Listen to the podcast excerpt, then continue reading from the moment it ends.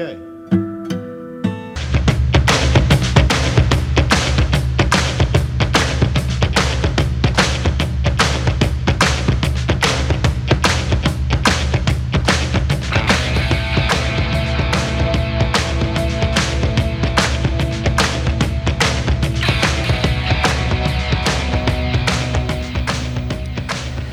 Buenas tardes, lunes, y han sonado las señales horarias de las 7 de la tarde. Eso quiere decir que comienza una nueva emisión de Quack and Roll.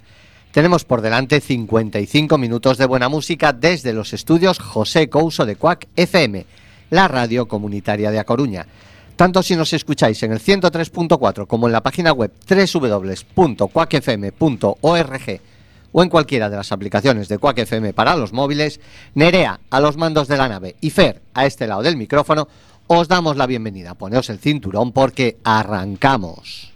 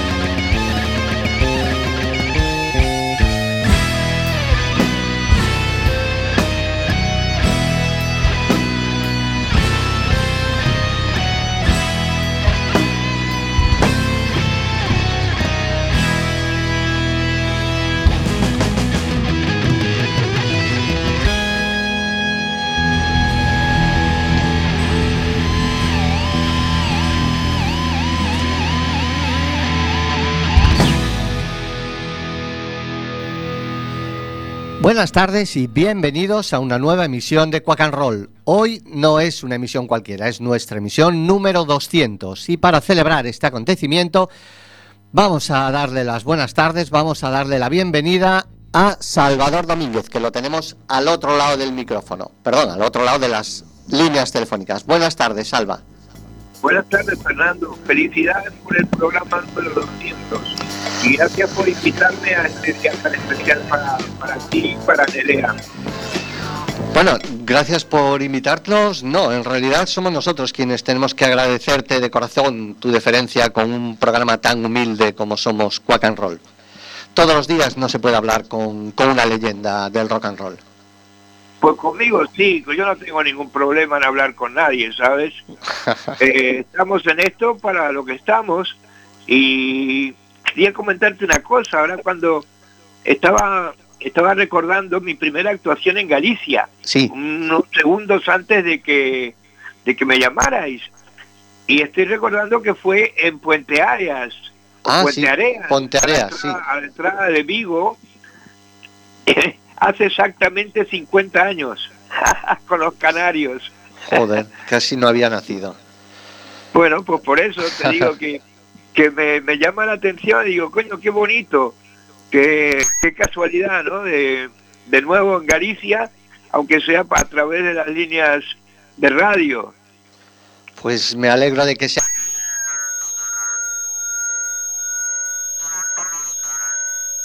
No, no, estoy aquí.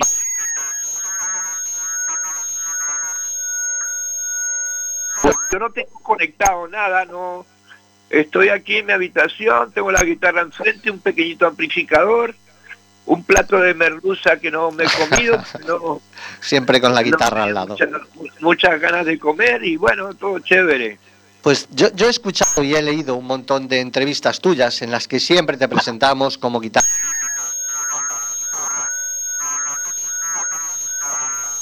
Reiteración, porque damos por hecho que esto es así, que eres una leyenda.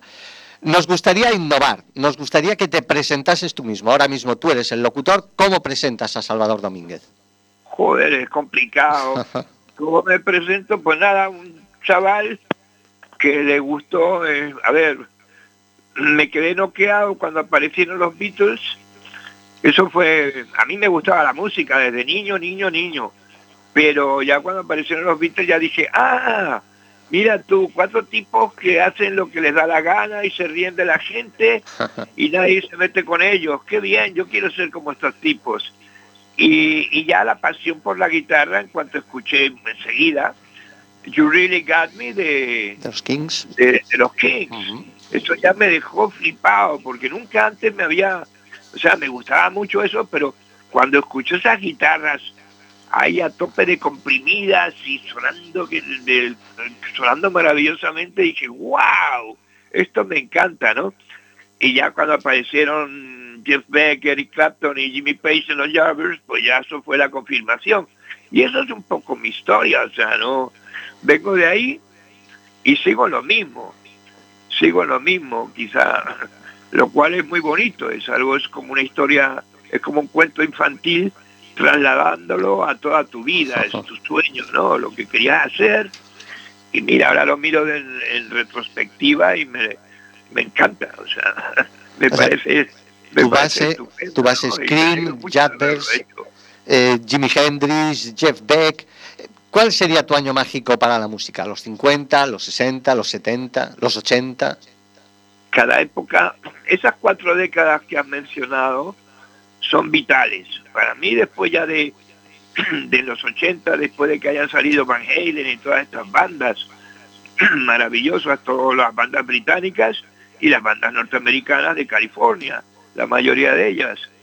Y eso para mí ya es el final. eh, escucho poco, pocas cosas. Hombre, escucho cosas, por ejemplo, los Winery Dogs de Billy Sheehan, que es sí. un grupo bastante actual. A eso lo sigo y también el grupo en el que se ha metido Glenn Hughes, los Dead Daisies.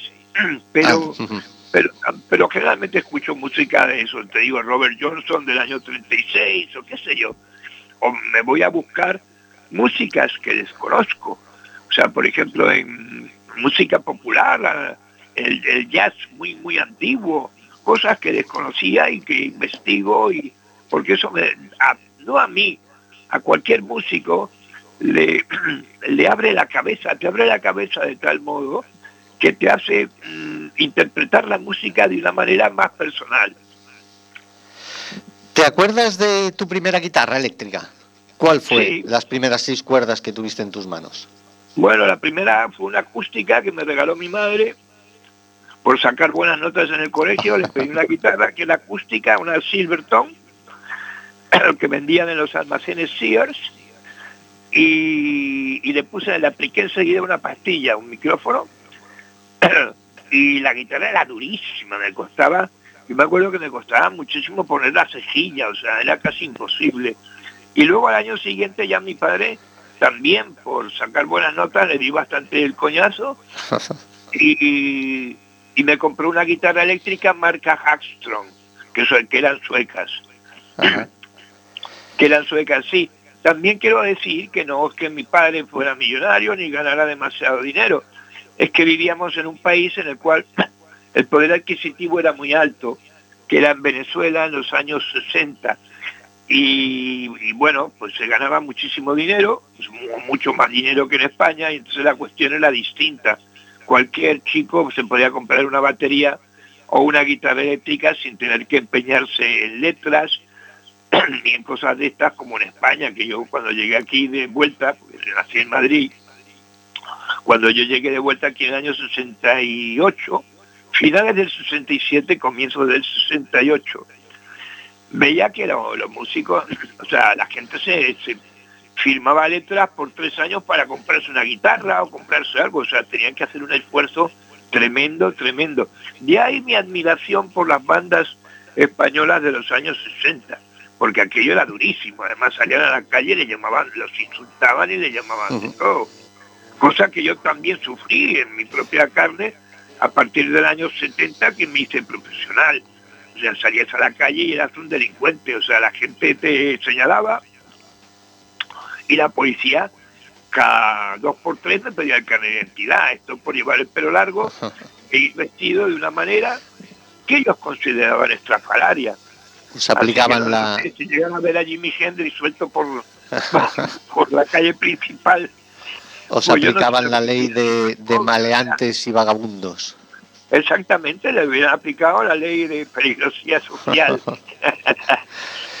hemos, hemos abierto Quack and Roll hemos abierto nuestro programa de hoy con tu nuevo trabajo, que es un tema instrumental formado por tres partes unidas en, un sola, en una sola canción, Fandango, adaptación rockera de, la zarzuela Doña Francisquita, y ya dos composiciones originales, Sevilla is Burning, de Jesús Arispón, el, bajista, que está ahora mismo contigo, y Dance of the Knives, que es de tu propia, es de tu propia autoría. ¿Cómo o cuándo decides adaptar una zarzuela? Pues no sé cómo se me ocurrió, la verdad. Quizá que tenía una deuda con mi familia. Y era un tema que yo tenía en la cabeza siempre. Siempre me ha encantado el fandango de Doña Francisquita, que la música es una obra de Amadeo Vives. Vives era un músico catalán que nació a los pies de Montserrat, de la montaña, de la famosísima montaña de Montserrat. y este llegó a Madrid y y empezó a hacer zarzuelas como un loco. Y para mí es uno de los mejores músicos clásicos que ha habido en España, porque me gusta mucho, como a todo el mundo, ¿no? La música de Granados, la música de Falla, la música de Albeniz, pero yo creo que, que Vives está a la altura de estos tres. Lo que pasa es que Vives no se dedicó a la música clásica, sino se dedicó a hacer zarzuela, que por lo que sea es un género no, no tan que la gente no cree que es tan serio, pero si profundizas en ello, pues te das cuenta que es muy serio. Y se me ocurrió por eso, porque mi tío Federico fue el que había hecho la letra, el, libreto de toda la zarzuela, de esa y de muchas otras. Y dije, mira, voy a, tengo este reto, voy a ver si lo supero. Y me puse a hacerlo y, ahora cuando lo estabas poniendo estaba recordando todo el proceso. Y el proceso me tomó mucho tiempo porque es bastante complicado. Y no, no, no el hecho de reproducir el tema como tal, sino de transportar eso al rock. Y al, siglo XXII. Tuve que volver muy loco porque cuando la guitarra ya está sonando eso al rock. Entonces me quedé bastante tranquilo con eso. Y nada, grabé, grabé una maquetita para que vieran el batería, Blade Drummer, y Jesús Arispón, el bajista, para que vieran de qué iba el tema antes de que meternos con él. Y luego el proceso pues, fue muy divertido y muy bonito. Y la grabación pues igual. O sea que realmente es un homenaje a, la música española tradicional, cosa que nunca había hecho ni me había interesado. En este caso, ya te digo, quizás sea por el rollo familiar, y porque yo ese tema la primera vez que lo escuché tenía cuatro años, que era en un vuelo, en un avión de cuatro bimotor, no bimotor, no, cuatrimotor, Super Constellation, en el año, pues sería el año 56 o 57. Y cuando subías al avión, te ponían música de, los compositores que te he dicho, de Granados, Vaya, te ponían también mucho la boda de Luis Alonso, el baile de la boda de Luis Alonso, o sea, temas característicos españoles, ¿no? Y me subí al avión y, cuando oía esto, y, joder, qué bonito. Y además te lo ponían cada vez que despegabas. O sea, y entonces un vuelo de estos duraba 20 horas casi. Me acuerdo que paramos primero en Puerto San Juan de Puerto Rico, luego las Barbados, luego las Islas Azores y luego por fin Madrid. Pero pero claro, cada vez que despegaba el avión te ponían esa, esa música para la gente que se iba incorporando al vuelo. Y cuando llegué a Madrid, mi tío Federico me llevó a la zarzuela, porque hacían una reposición de Doña Francisquita con Alfredo Kraus y Ana María Olaria en los papeles principales. Y, y, yo, pues bueno, ya te digo, yo era un chavalín, tenía cuatro años y medio, como mucho. Tienes una memoria prodigiosa. Y cuando llega el, cuando llega el tema este, digo, coño, si esto es lo que he escuchado yo en el avión.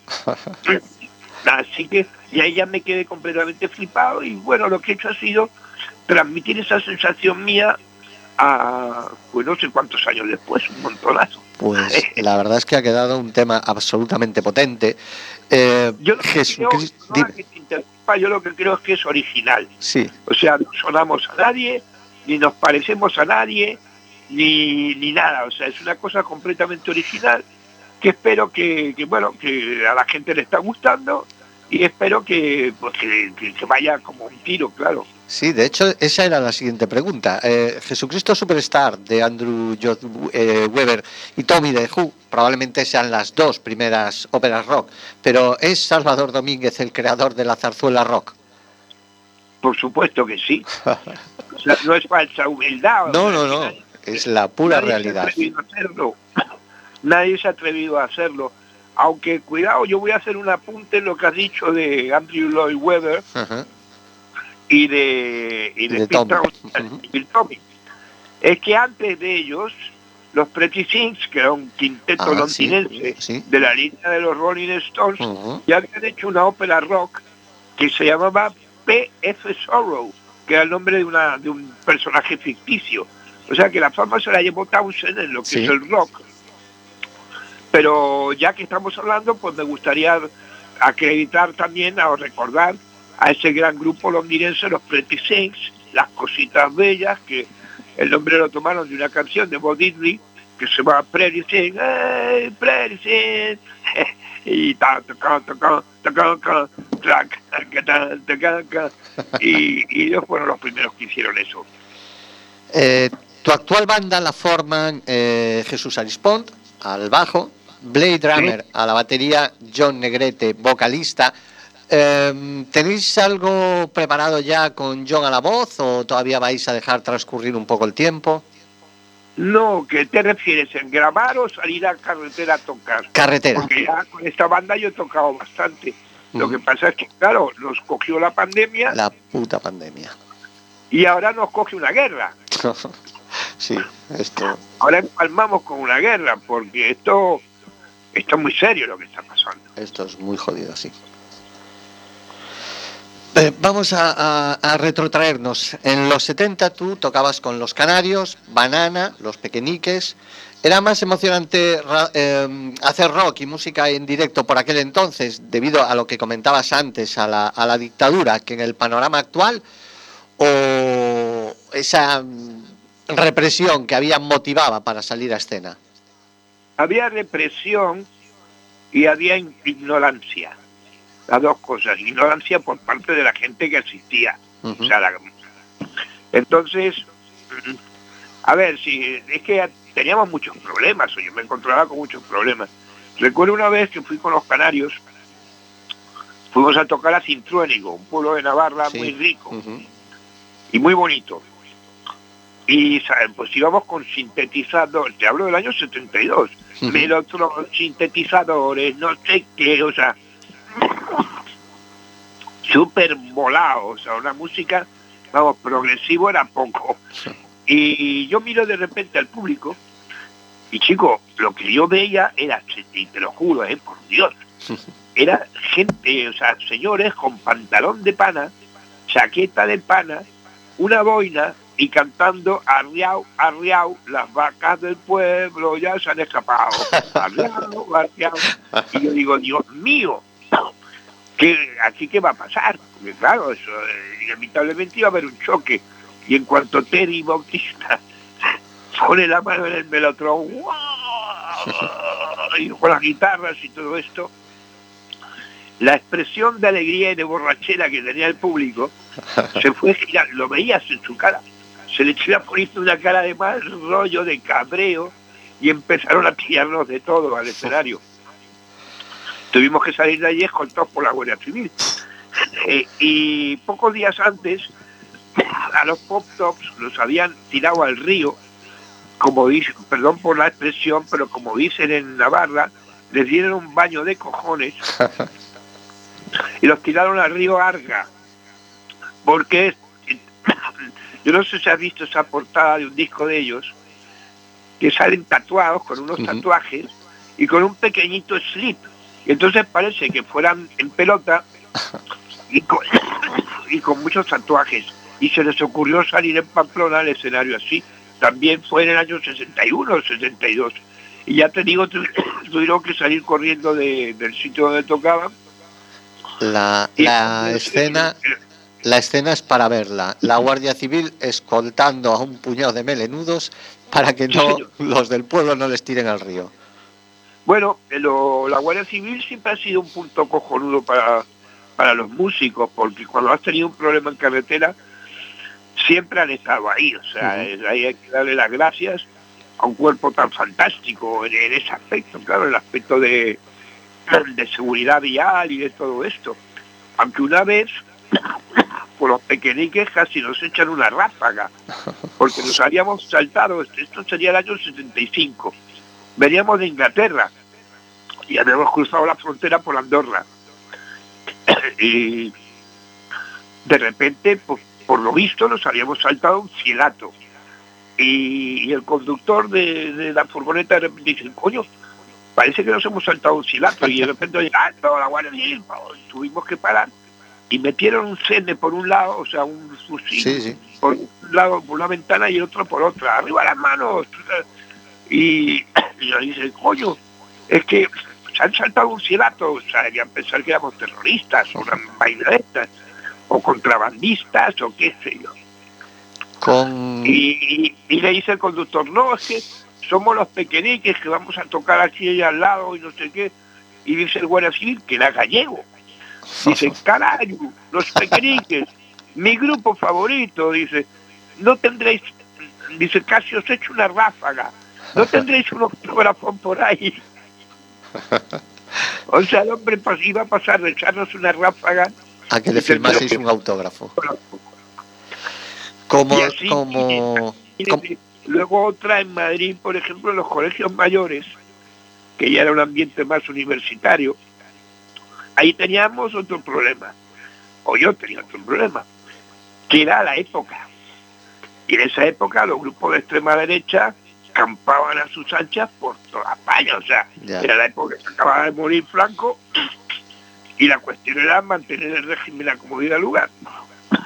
Y me acuerdo tocando en un colegio mayor en Madrid, ya hacia el final de la actuación, se me sientan en el escenario, suben unos ácratas y se ponen a hacer yoga. Encima del escenario, o sea, yo, tocando el grupo, un trío de un power trío, tocando a toda hostia, ah, heavy, heavy metal no existía, hard rock a todo volumen. Y de repente se escucha una voz al final del patio de butacas que dice ¡Viva Cristo Rey! Y era lo que relleno de Cristo Rey, o sea, la extrema derecha, que venían a sacudir a nosotros. Bueno, tuvimos que salir corriendo de allí, dejar, yo cogí la guitarra, salir pitando. Los amplificadores se quedaron allá, y bueno, eso era otro tipo de, de situaciones que te podías encontrar, claro. Con los canarios hacíais una música más prog. Sin embargo, con Banana a mi parecer, eh, por supuesto, la música la hacías tú y tú sabes, pero a mí me, suena más a una influencia eh, quizás más cercana al jazz rock de aquel momento, de Jeff Beck, o los primeros discos de Gary Moore. ¿Tú qué? tienes razón, pero completamente. Era lo que escuchábamos, a Félix el batería. Estaba enloqueciendo con Tony Williams y con John Marshall y este tipo de batería, Billy Cobham Alfonso Muchón, que lo vimos tocar con, con, el grupo, con Larry Corriel de Elephant House, Michael Walden, que tocaba con Mahavishnu Orquesta, en fin, y, el bajista igual, el bajista era Chema Pellico, que tocaba también del carajo. Entonces sí, tirábamos por ahí naturalmente, aunque algún que otro blues colaba, sí, lo metíamos. Pero sí, eh, totalmente de acuerdo contigo. Y sin dejar los, los 70, en esa época coincides con Miguel Ríos. ¿Qué supone en tu carrera el encontrarte con el maestro y referente del temprano rock español en sus años de, nacimiento o de mayor pegada? Bueno, yo a Miguel lo había visto en Venezuela en la televisión, que salía con una chaqueta de lentejuelas y, rodeado de una chica guapísima. Y digo, coño, qué bien tendría ocho años o diez. Qué bien, no, diez, no, diez años, sí, por ahí. Y, y, y claro, era un tipo, digo, joder, un español con este rollo, además cantaba que te cagas y tal, pues qué bien. Eso estoy hablando del año 65, 66 sería. Eh, a Miguel lo conocí personalmente con los Canarios, que se vino con nosotros a vernos tocar a una actuación por Ciudad Real, no era exactamente en Ciudad Real, pero era en La Mancha, ahora no me acuerdo del pueblo, cómo se llamaba. Y, yo iba en el coche, en la parte de atrás era un, íbamos cuatro, conduciendo Alan, el batería, eh, Miguel junto al, esto me acordaré siempre, junto a Alan, el, el asiento delantero, y atrás íbamos Pedillo. Yo tenía 19 años y yo solamente escuchar hablar a Miguel, a Teddy y a, Alan, que, era un batería francés que tocaba del carajo. Ya estaba haciendo un curso yo, un máster en el rock, o sea, iba, iba fascinado de, esto, ¿no? Y eso fue en el 72. Y ahí conocí a Miguel y Miguel me conoció a mí.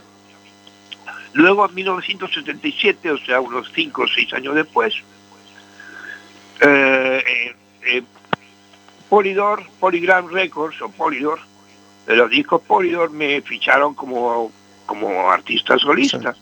Y cuando llegué a la compañía, pues aparte de, estaba Miguel Ríos, Paco de Lucía, Pedro Ruiz Blas y Dolores, o sea, había un, un, staff de, de, artistas alucinante. Y hay un día, pues Miguel, pues, charlando con él en la cafetería de, de la compañía de discos, mi tío me dijo, oye Salvi, ¿por qué no me haces un tema de... Digo, coño, Miguel venía a hacer el andaluz.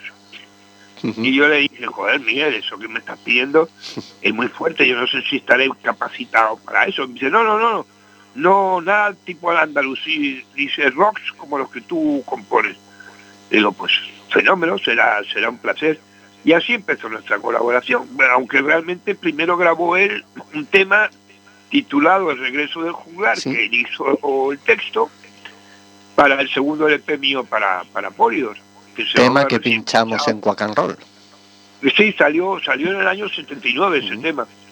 Y luego ya enseguida, pues grabé el mismo año, un par de meses después, yo ya estaba en Inglaterra, me había ido a Inglaterra, y volví para grabar La Ciudad de León y Rock and Roll Boomerang. Luego, meses más tarde, hicimos Banzai, en el Extraños en el Escaparate, y luego ya vino el, el Rock and Ríos, con Reina de la Noche y Banzai en versión en directo. Y Eh, después siguió Miguel grabando temas míos también. Ahora, eh, ahora que hablabas del, del Rock and Ríos, eh, esta semana se celebran esos dos conciertos para Sí. eh, recordar o, o rememorar hace 40 años de la grabación del Rock and Ríos. Hoy, hoy exactamente, sí, sí. Sí. Tú eh, estás invitado a tocar, pero he leído que no vas a poder hacerlo o, o realmente sí vas a asistir al concierto. Lo he intentado y agradezco a Carlos Narea, el productor, todas las facilidades que me ha dado para poder estar. Pero tengo un problema familiar y no, y vamos, eh, estoy destrozado por no poder hacerlo, porque claro, veo ahí a Javier Vargas y a todos mis amigos, a Tato, a, a Mario Argandoña, a Tais Valir y a todos, y joder, porque me encantaría estar ahí, darles un abrazo y recordar todo aquello y pasarlo bien, porque realmente ese concierto va a ser una fiesta general y además sé que me estoy perdiendo parte de la historia, o sea, eso va a pasar a la historia. El concierto del próximo viernes y próximo sábado en Madrid, en el WeThink Center, eso va, va a ser un- una cosa histórica. Y claro, me jode muchísimo. Estoy, estoy bastante, pero no puedo. O sea, realmente no puedo, no me da la, situación que no puedo ir y nada, me tendré que fastidiar. Bueno, desde aquí deseamos que esa situación se solvente lo mejor posible, Salva. Sí va bien, la cosa va bien, lo que pasa es que no me puedo mover. No puedo moverme a Madrid ahora. Yo ahora mismo estoy en Alicante, estoy en una playa de, de Alicante. Y simplemente ya irme a Madrid cuatro días, que es lo que tendría que hacer, pues no voy a, no puedo. Lo he intentado, pues de todas las maneras, porque ya te digo, ya no solamente es una cuestión sentimental, o tocar junto a Miguel, que eso para mí es un placer y un honor, sino también porque soy consciente de que eso, dentro de 50 años se hablará de eso, como ahora se sigue hablando del Rock and Rock Rio and de Ríos. 1982. Entonces sería una doble, digamos un ataque doble, el ataque que hice en el 82 y el ataque del 2022, pero desgraciadamente para mí no lo voy a poder hacer. Hablabas hace un par de minutos de dos temas que se incluyeron en, en el Rock and Ríos, el Reina de la Noche y Banzai, y curiosamente, hace poco en las redes sociales se abrió un debate sobre cuál de los dos álbumes de Banzai, banda que creaste después de, de esta, Sí. de esta etapa, cuál de ellos era superior. Y lo cierto es que, aunque Duro y Potente en aquel momento dio un sonido y una imagen más cercana al, al hard rock, ese- exacto, al hard rock europeo que había, eh, la gente decía que si hubieses incluido Reina de la Noche y Banzai en, en el primer álbum, que hubiese Sí. sido el, el mejor álbum de la historia del rock and roll en España, Bueno, esos temas estaban perfilados para, para Miguel. para eso. O sea, Banzai la compuse en Inglaterra en 1980 pensando pues, como tema cabecera de o título para el grupo que yo quería formar.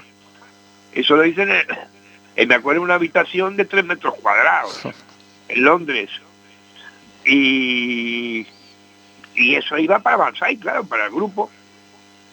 Y Reina de la Noche, tres tantos de lo mismo. Lo que pasa es que cuando ya estaba... Reina de la Noche además la grabé cuando estábamos componiendo los temas, o estaba componiendo yo los temas para el primer LP, con la ayuda en la letra de Jaime Noguerol, el famoso y maravilloso poeta de Berín, el Rense. Y, y sí, hubieran estado. Ahora casi me alegra más saberlo que Miguel los cogiera, porque bueno, así son dos frentes, son dos flancos, uno Banzai y otro y otro con Miguel Ríos, o sea que está muy bien, para mí yo estoy contentísimo de que haya sucedido así. Y en cuanto a los dos en y Banzai, sí hay división de opiniones, a uno le gusta más el primero por las letras y por porque lo considera pues, principalmente por, por, el mensaje de letras.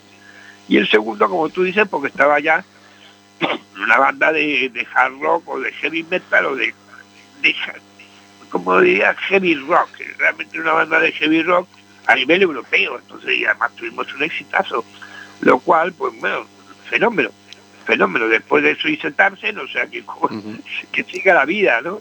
Con, con el primer álbum, con el primer álbum eh, que salió de Banzai allá por el 83, yo tengo una, una anécdota que recuerdo con, con gran cariño.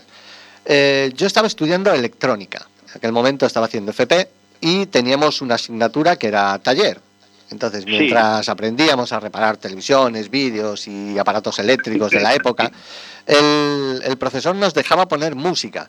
Yo me llevé el cassette que había comprado y al acabar la primera cara, el tío lo sacó inmediatamente, porque todos en clase estábamos pendientes de hacer air guitar como locos y pasando de la clase. El tío quitó el cassette y nos puso otra carallada y que, claro, todos ya concentrarnos a limar y a hacer tonterías. está bien esta anécdota, es fantástico. Además es un honor que hagan eso con la música de uno. Sí, utilizábamos las limas como guitarras. El guitar, señor. Ni, puñetera clar, ni puñetero caso al, maestro. Había que poner otra cosa más ligerita, claro, menos que no, que no te... No recuerdo lo que puso, o sea que no debió de ser muy reseñable. Y por cierto, con, con, Banzai fue la primera vez que yo te vi encima de un escenario, en, Coruña, en el pabellón de deportes, en aquella gira que compartíais con, con Barón Rojo y Rosa Negra. Sí, señor, sí, señor. Me acuerdo que nos inflamos a comprar ostras y llevarnos a Madrid. Compramos no sé cuántas cajas de ostras, los tres grupos, ¿eh? Así que fue fantástico, me acuerdo perfectamente. Además fui unos días después, yo me quedé una semana en Coruña después de tocar me acuerdo de ir luego también por las rías, que la, ya sabes cómo es la hospitalidad gallega, y me invitaron pues eso, a un paseíto por las rías en una, en una lancha. Y nada, vamos, increíble, y pasé una semana en Coruña, increíble. Y todavía me acuerdo perfectamente, o sea, estuvo muy, muy, muy bien. Pues la ciudad, estupenda, luego he estado muchas veces más también. Retomando la hospitalidad gallega, en el momento que te lo permita la familia, ya sabes que aquí estás invitado. Muchas gracias, Fernando. Y muchas gracias, me apetece mucho, porque que la última vez creo que fue que estuve fue haciendo un programa de televisión para la televisión galega. Para la televisión galega, sí. Sí, un programa, un especial de Metallica. Sí, Metallica tocaban en Santiago, creo que no, en Santiago estaba yo haciendo el programa y nos llevaron, creo a Vigo, sí, a Vigo, a ver el, concierto de Metallica. Sí. que estaba el Pirata también. Vi esa, esa entrevista. Y una, banda, y una banda local llamada Los Motores, que me gusta mucho. En fin, estuvo muy bien esa, esa, esa historia. Y, y volviendo a Banzai, ¿Cómo entra Dani? Un tipo que, tenía un currículum de la hostia, ¿no? Venía de tocar con los UFO, de Schenker, Pitway o Phil Mogg. Sí, señor. Pues nada, llegó a Madrid, lo conocí y automáticamente hablar cinco palabras con él ya estábamos... Ya, nos dimos cuenta que éramos almas gemelas. Porque Dani y yo pues somos como almas gemelas en cuanto a lo respectivo a la música y también a nuestras opiniones sobre la historia, sobre el arte, o sea, coincidimos en mucho, y lo mismo con Michelle, con su hermano. Y entonces fue automático. Eso fue automático, grabamos una maqueta, la llevamos a Inglaterra, a Phil Carlson, que había sido el descubridor de ACDC, y a quien Dani conocía de su etapa con, con Heavy Metal Kids, ah. que eran de Atlantic, que era un grupo británico que había firmado por Atlantic, y claro, eh, Phil Carlson era el director general de Atlantic. Y, no, y entonces pues no, nos ficharon para Atlantic Nueva York. Recuerdo de estar en Nueva York al Rockefeller Plaza a ver cómo iba la cómo iba la gira y cómo iba la venta. Una sensación acojonante. Una sensación muy fuerte, porque el Rockefeller Plaza, ya sabéis, eso es enorme. Una serie de rascacielos con plazas, con no sé qué, o sea, una locura. ¿Pero esto ya con, con Tarsen o todavía con Banzai? No, no, con Tarsen. Con Tarsen ya. Sí, toda la aventura internacional es con Tarsen. Luego ya nos fuimos a Latinoamérica. O sea que con esa historia estuvimos Pues mira, desde el 85, 85, 86, 87, 88, 89, cinco años y medio, los seis años estuvimos juntos. Sí, estaba Y ahora se ha venido a vivir a Barcelona. Dani se ha venido, estaba viviendo en Antibes, no sé cómo se pronuncia en francés, en la costa, en la costa francesa, cerquita, pegado a Italia, y eh, ha cambiado su residencia y ahora está viviendo en Barcelona. Tendré que voy a verlo dentro de poco, claro. Después de A ver, pasar por Galicia, vas hacia hasta también, Barcelona. claro, Andalucía, que también tengo buenos amigos, o sea, ya me haré un recorrido, eh, vamos, eh, sería increíble, además. Pero Da- Dani está haciendo algo ahora musicalmente, porque yo lo último que leí de él es que tenía una, una banda con gente ex UFO, ¿no? Sí, era el último que tenía y ahora está con músicos de Barcelona preparando un... Uno de ellos es David Biosca, el batería de Ah. Banzai. Y está, están preparando temas de Dani para grabar un LP solista de Dani. En Eso, eso es lo último que he hablado con él. Y O sea que eso, es su proyecto ahora mismo. ¿Cómo fue eh, girar con Twisted Sister? Eso debía ser una locura, ¿no? Sí, una locura, pero vamos, una locura maravillosa. Porque además todo funcionaba, o sea, eh, o sea, ahí te das cuenta de la organización que tienen los americanos con respecto a, a los conciertos de rock. Se veía que, claro, que llevan desde que llevaban del año 54 organizando conciertos, porque me acuerdo de tocar en Cleveland, en el Cleveland Arena, que es donde se hizo el primer concierto de rock and roll, en 1953 o 1954. Y Cleveland se autoproclama como la capital del rock por este motivo, por, por el motivo este. Y, y además coincidió esa misma actuación, estaba con nosotros Martin J. Lewis Sí, de, de Popular con 1, que se Popular vino, a 1. cubrir, Ujú.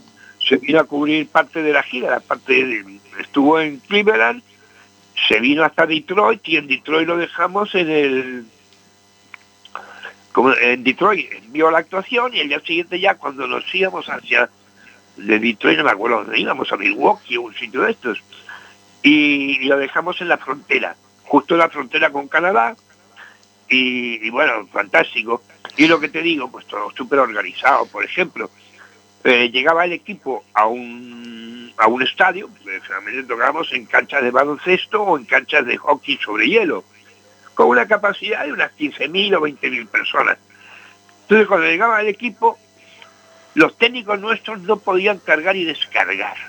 Tenía que ser el sindicato local. O sea, tú fíjate cómo, cómo son los sindicatos americanos desde la época de Hoffa, de Jimmy Hoffa, cómo tienen todo controlado. O sea, tú tienes que dejar la furgoneta, los técnicos bajan las cajas, los fly cases, los dejan ahí, y entonces llega personal de esa ciudad a ponerlos en el escenario y a, y a conectarlos. Pero tú no puedes llevar los amplificadores de la furgoneta o de los camiones al, al escenario. Tiene que ser el sindicato. O sea, muy, muy, muy alucinante todo, muy bonito. Muy bonito. Y luego Sudamérica, pues tres tanto de lo mismo. O sea, hacer una gira por el interior de Argentina, pues imagínate. O sea, eso, eso sí que era una locura, era una maravilla. Claro, la patria. Además, habiendo escasez, había escasez de gasolina, porque fue la época que había una... A ver, en Argentina de vez en cuando siempre tienen un problema gordo. Entonces el problema era que no, no se podían fabricar discos porque no había vinilo. O sea, fíjate tú el jaleo. La gasolina estaba... Teníamos problemas en carretera para, para ir de una ciudad a otra. Y me acuerdo que hicimos esta gira con, con Rata Blanca Ujú. íbamos con los grupos invitados locales, que eran Santa Blanca, y otros también buenísimos de Buenos Aires llamados eh, Alacrán, Sí. muy, muy buenos. Oye, Y yo- eso era una, una locura, eso sí que eso sí que era una locura ya.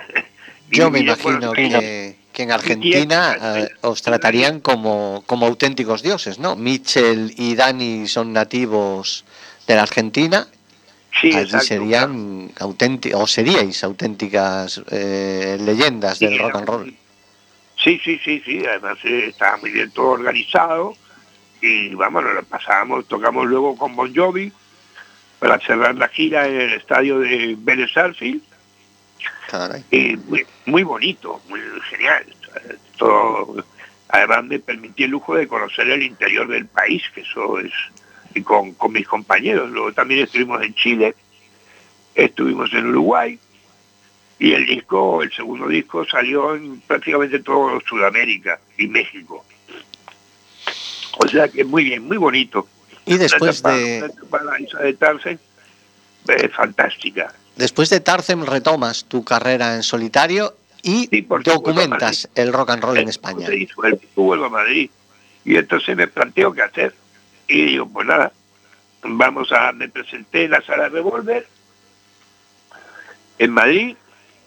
Un llenazo que además coincidía con el con que yo sacaba los métodos de guitarra en la jungla de seis cuerdas. Sí. Entonces, claro, estuvo muy bien. Y ahí ya, pues eso, decidí firmar como Salvador Domínguez. Aunque realmente me hubiera gustado también, podía haber perfectamente puesto Banzai. porque estaba tocando el tipo el bajo y Germán Virella de los Rodríguez la batería. O sea que...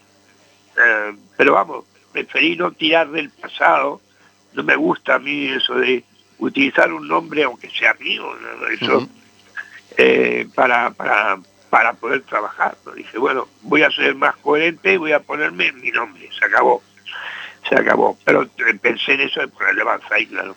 Sin embargo, esa reunión sí se llevó a cabo en el 2011 con el entrañable José Antonio Manzano. Qué maravilla, eso fue, vamos, de lo más bonito que, que me ha pasado en la vida esa, esa etapa. ¿Cómo, ¿Cómo recuerdas aquel concierto en Aluche y los meses previos a la, a la preparación? Fue muy jodido.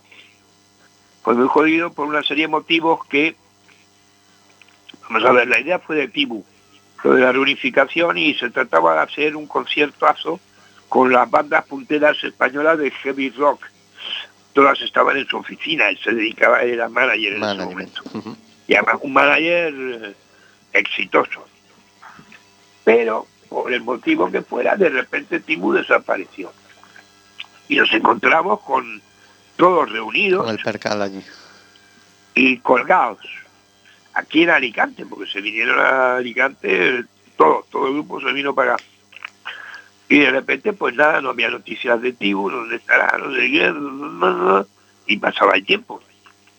Entonces, afortunadamente, se me ocurrió llamar a Chema Gallego, que él había estado, él, fue el que había organizado, él fue el que había organizado la rueda de prensa en Madrid a los medios. Y entonces le dije yo, oye, ¿sabes algo de Tibu? Porque estamos en esta circunstancia y, y, entonces me dijo, no, no, no tengo ni idea. Entonces yo le dije, pues mira, nosotros lo que vamos a hacer, lo que no vamos a hacer es anunciar que volvemos y no volver tenemos que echarle, tenemos que echarle huevos y tirar para adelante. Entonces José Antonio buscó a un bajista y a un guitarra teclista de Barcelona, muy buenos, muy buenos, y Nico Martínez, el bajo, que luego lo llevaba en su banda, y Freddy Fresquet en la guitarra de ritmo y teclados. Y, nos y volvimos a empezar a ensayar hasta que finalmente Chema nos consiguió esta actuación en, en la lucha, porque era de ese barrio. Conocimos a toda la gente de... Vamos, fue todo Madrid. Fue todo Madrid. Aquello fue muy emocionante. Y sobre todo, pues eso, después de tantos años, porque habían pasado, a ver, eso fue en el 2011, pues fíjate, desde el 84 hasta el 2011. Sí, y, 27 años. temas en directo y sonando como una mole, porque eso sonaba sonaba una maravilla, pues nada, fue fantástico. Y ya ahí seguimos juntos pues dos años más, dos años y medio más, y luego ya cada uno tiró, volvió a tirar por su lado. Hasta que pasó lo que pasó con... Con José Antonio. Con José Antonio, que fue terrible. Eso fue terrible porque él estaba. En clínica, él estaba en una clínica en Suiza y yo estaba en una clínica en Alicante. Y además teníamos lo mismo, o sea, estábamos igual.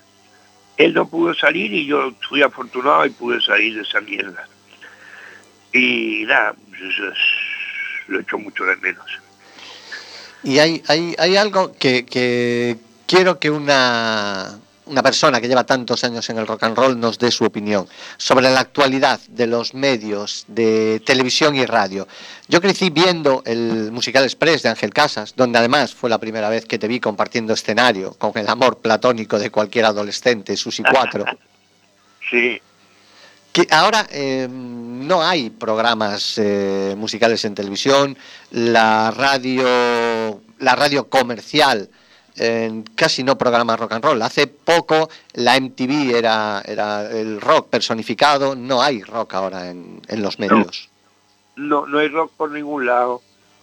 Y los que mantenéis la llama viva sois gente como tú, las estaciones de radio como tú, los que escriben también, no en grandes medios, exceptuando alguna que otra excepción, pero es que da igual, porque igual de jodido estaba en los años 60 o en los años 70. o sea que no, yo no le veo gran problema.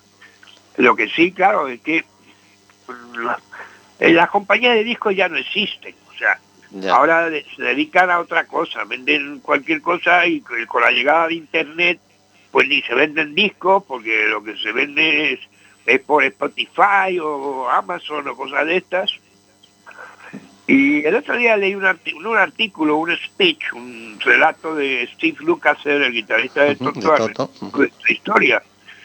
Y realmente tiene toda la razón, no existe nada. Y las compañías, pues eso, van a la música fácil, a lo más fácil hongo y que se venda y que nadie se acuerde de ello al año siguiente.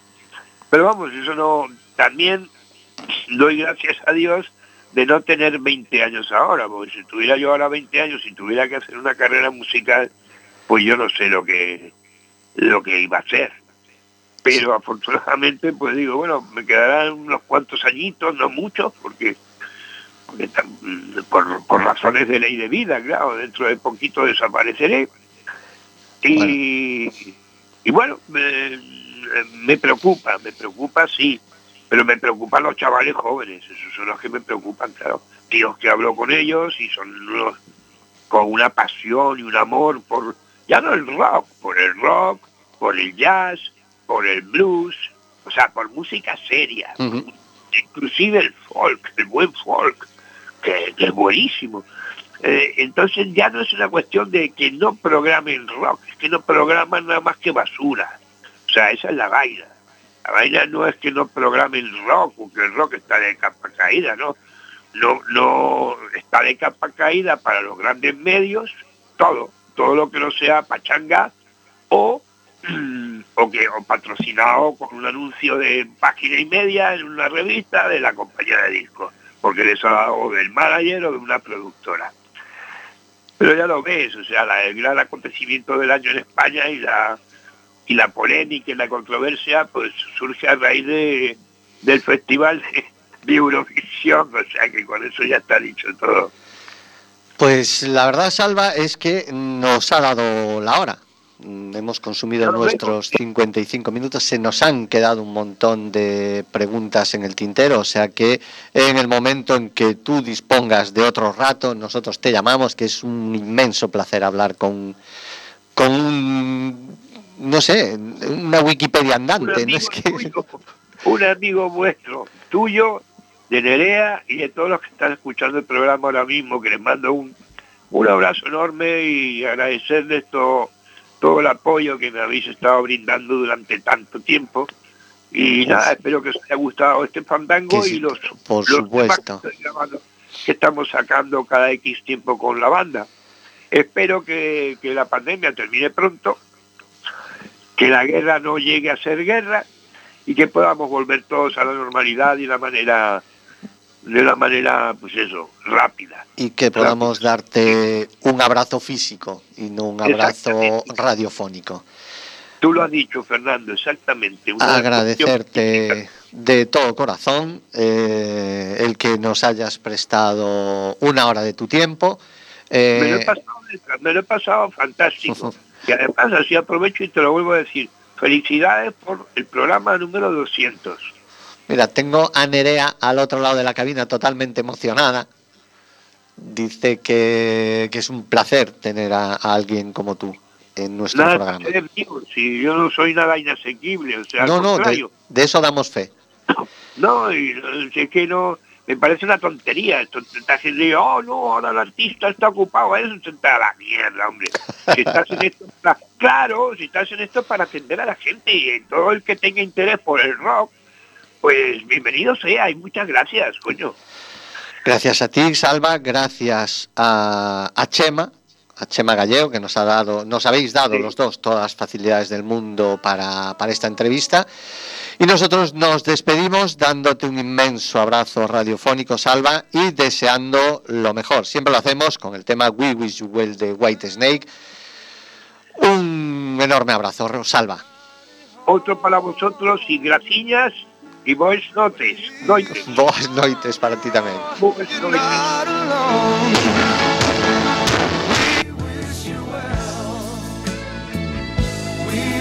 you well. time